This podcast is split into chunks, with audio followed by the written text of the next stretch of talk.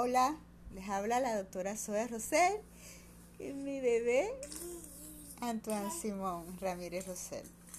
En esta ocasión vamos a hablar sobre los seis meses y la alimentación complementaria. Por lo menos para mí la experiencia ha sido de entender que nada es estático, que crecen demasiado rápido, que a los seis meses ya dejan de ser tan bebés y te dan así como una visión de que cuando menos pienses ya van a ser hombres y mujeres, así como nosotros y nosotras.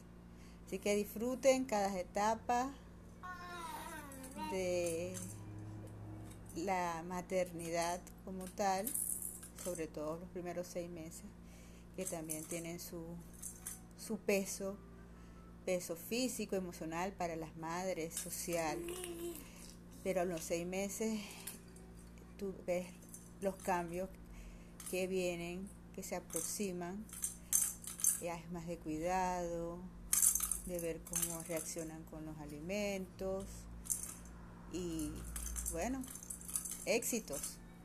Se despide de ustedes la doctora Zoe Rosselli, mi angelito Antoine. Abrazos.